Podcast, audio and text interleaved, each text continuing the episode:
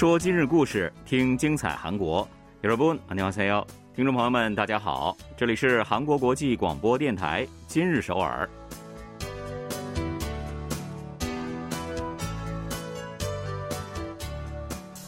聚焦今日首尔，体会当下韩国。让我们带您走遍韩国的每个角落。让我们把最真实的韩国送到您的耳边。各位听众，大家好，我是主持人朴龙军。 听众朋友们好，我是主持人易贤，很高兴与您相会在今天的今日首尔。嗯，很久没有见到易贤老师了，对啊，很高兴又回归到今日首尔了哈。那新年新气象啊，就在所有人都拿出精气神儿迎接新的一年的时候呢。可爱的新年宝宝们也来报道了。对，的确是宝宝们。嗯，不是一个，也不是两个。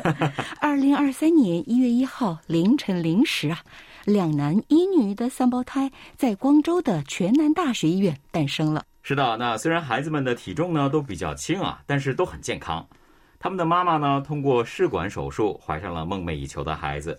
过去的一个月呢，还因为有早产的征兆啊。所以呢，一直都是在医院里度过的。嗯，但是看到健康诞生的宝宝们，新手妈妈呀，非常的开心。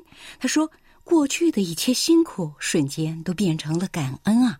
相信有三胞胎的陪伴，一家人的生活一定会越来越幸福的。”没错，所有了解到这一消息的民众呢，也都是为他们感到开心啊！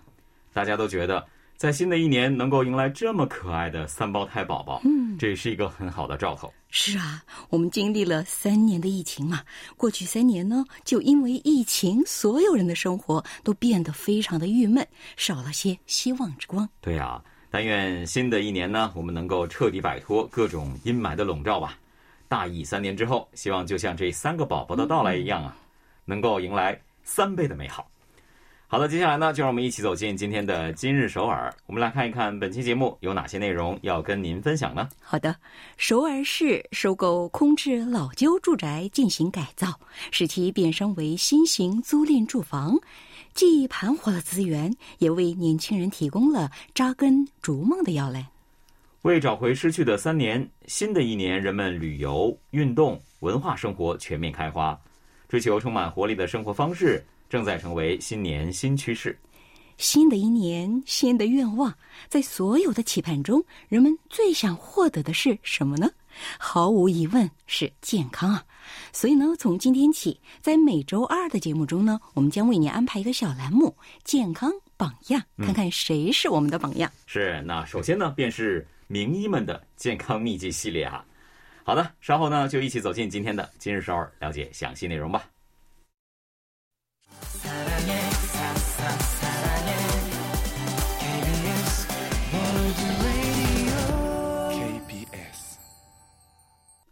这里是韩国国际广播电台，您正在收听的是《今日首尔》。二十二岁的朴周英呢，在首尔上大学啊。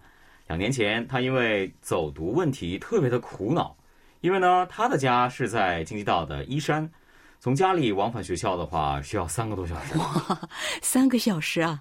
那单程是一个半小时，太长了吧？嗯。所以呢，常常为了去上学啊，他不得不披星戴月，大把时间花在路上，这对学习也有影响啊。于是呢，他就想要不在学校附近租个地方住。嗯，没成想呢，一打听啊，才发现这个租房的费用真的不是一笔 小数目啊。那就在他万分苦恼的时候呢，发现。首尔市和首尔住宅城市公社，居然还为跟他有同样苦恼的年轻人造了房子。对，现在啊，他住在首尔城东区地铁四号线城新女大入口站的附近，是一栋新盖的六层单身公寓啊。住在这里呢，不仅缩短了上下学的时间，而且押金啊只要两千万韩元，月租。只有十一万韩元，哇，真的是要比市价便宜百分之二十到三十以上啊！刚刚呢，我们也提到过啊，朴周英租住的这种单身公寓，就是首尔市和首尔住宅城市公社携手打造的幸福住宅。市政府呢，将长期闲置的这样的住宅收购之后，来进行改造，打造成为了新型的公共租赁住宅，来提供给青年还有新婚夫妇们。对，对于这类住宅呢，入住者们异口同声的表示啊，他们非常非常的满意。嗯，朴周英就说了，搬家之后呢，走读时间缩短到了之前的三分之一而已。这样呢，在图书馆里专心学习的时间也更多了。对啊，我觉得学习成绩也会有所提高了哈。对。那三十二岁的上班族沈先生呢，是住在江北区的泥鸭洞的公共租赁住宅里。他说呢。因为月租比周围便宜二十到三十万韩元，所以呢，住进来以后，他还把节省下来的钱存到了银行里呢。嗯，那么听到这里呢，也许啊，有听友会想了，租金这么便宜的话，房子是不是会有些不尽如人意呢？也是啊，我觉得有这样的疑问呢，是很自然的。但是呢，实际上却是这种住宅不仅是租金低，外观和内部还都是相当的整洁以及时尚。记者亲自到这个首尔江北区还有城北区的三处改建住宅采访啊，发现呢，其实都不需要特别详细的这个地址，一眼就能够看出，哎，是哪一栋？对啊，因为这些住宅啊是刚刚建成两年的新建筑嘛。是的，而且设计装修非常的时尚，在周围的住宅当中格外引人注目。嗯，就比如说位于明亚洞的五号幸福住宅呢，这个是一栋白色的建筑。就好像是在这个建筑杂志内页里面才能看到这样的 很漂亮的建筑一样啊，给人一种扑面而来的设计感。嗯，非常显眼的一栋建筑的。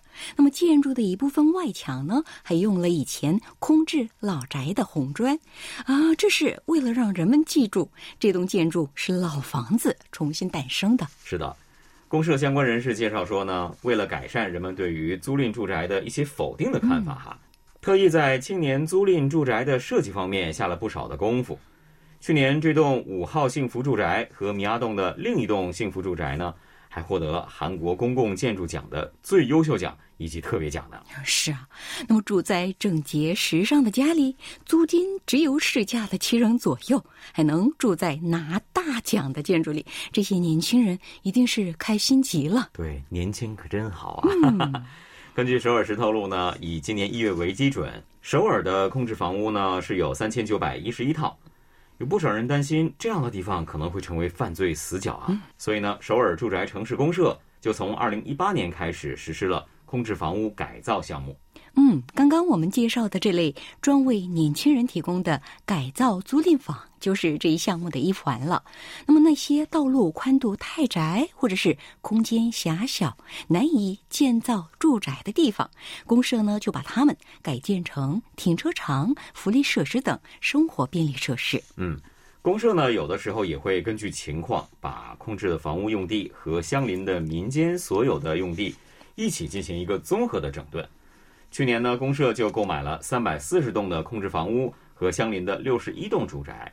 目前呢，已经有三百五十栋已经重新装修，又或者是制定了改建计划了。嗯，首尔市的一位相关人士表示啊，计划到明年为止。购买五百套空置房，将其变身为一千五百套租赁住宅和居民便利设施。这样呢，不仅可以确保城市治安，解决居住难题啊，还可以创造工作岗位，还有搞活地区的共同体。哦，这完全是一举四得了哈！哈！希望呢，通过这样的举措，首尔可以建起广厦千万间，从而大庇天下青年俱欢颜了。好的，接下来呢，我们一起来听一首歌曲吧，是由卡虎演唱的《Running》。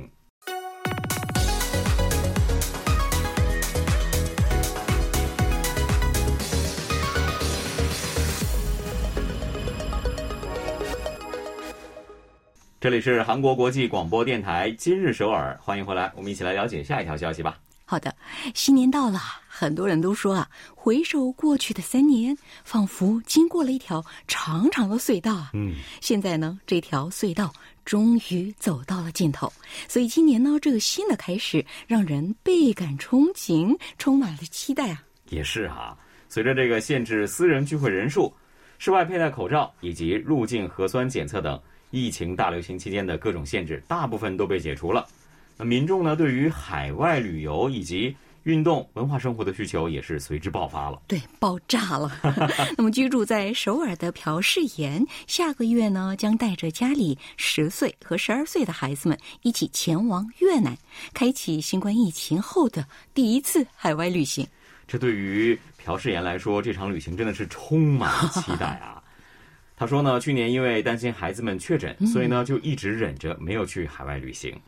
后来呢，家里的人几乎都阳过了，所以呢，今年终于就可以相对放心一些出行了。对呀，终于可以不用忍了。嗯，上班族李多元的话，也打算今年第一季度到德国或者是法国等欧洲地区待上一个星期。他说呀，自己本来并不怎么到海外旅行，但是经过过去三年的疫情，他深深的感觉到不去和不能去是不同的。所以呢，随着境外游的重启，就计划了这次长途旅行。嗯，也是感受到了自由旅行的珍贵了啊。有这种想法的人貌似不少呢。嗯，海外旅游需求恢复势头非常的明显，特别呢是去年的十月十一号恢复免签入境的日本等邻国，真的更是人气爆棚。嗯，是啊，据国土交通部的统计，去年十月到十一月，乘坐往返于韩国和日本航线的乘客呢，共有六十三万八千多人，比一年前同期的一万五千四百多人暴增了。百分之四千零四十啊 啊，这数值真是惊人的。是，那美洲航线的乘客呢，同期也是增加了百分之二百一十九呢。预计呢，今年美洲和欧洲等长距离航线的需求也会大幅恢复的。没错，也许很快大家呢又可以说走就走了。嗯，去年九月二十六号啊，韩国全面解除了户外口罩令，最近呢还在讨论室内口罩禁令的解除方案。因此呢，很多人重新开始了疫情期间远离的运动。没错，上班族李佳贤呢，在自己的新年计划当中就增加了学拳击这一项了啊。实际上呢，二零一九年初的时候，他是学了三个月的拳击的。感觉很适合自己，不过呢，后来就要戴口罩运动了，他觉得实在是受不了了，不得不放弃了。是啊，戴着口罩运动真的是很难受的。嗯，那么，呃，最近呢，有关部门啊正在讨论解除室内佩戴口罩的规定，所以呢，他非常希望能够很快回到拳击训练场，摘下口罩，尽情挥汗如雨。还有不少人呢，希望能更轻松的去享受演唱会呀、庆典啊这样的文化演出呢。住在京畿道的沈某说了，他本来打算就业之后呢，就去参加各种各样的摇滚音乐节，甚至呢还定下了一次嗨三天这样的一个计划，非常疯狂啊。但是因为疫情的原因啊，大部分的摇滚音乐节都取消了。嗯，好在从去年开始，部分的摇滚音乐节重新开始举办。他觉得今年一定会有华丽的阵容，所以呢，一定要去参加嗨翻天。是好不容易成功就业，真的是值得去嗨一番哈。专家们预测呢，随着旅行还有运动文化领域的消费逐渐活跃起来，那今年呢将会成为充满活力的一年。对，国民大学社会学系教授崔恒谢也表示啊，在新冠疫情爆发三年后，民众回归正常生活的愿望非常强烈，所以今年将是旅游和文化等需求出现大爆炸的一年。没错，过去三年呢，大部分的人都是画地三尺，局限在有限的空间里，我们只能看着同事朋友口罩外的一双眼睛 来维持有限的交流哈。那新的一年呢，终于是可以缩短，无论是物理上的还是心理上的距离了，实在是太令人期待了。好的，一起来听一首歌曲吧，是由金世正演唱的《花路》。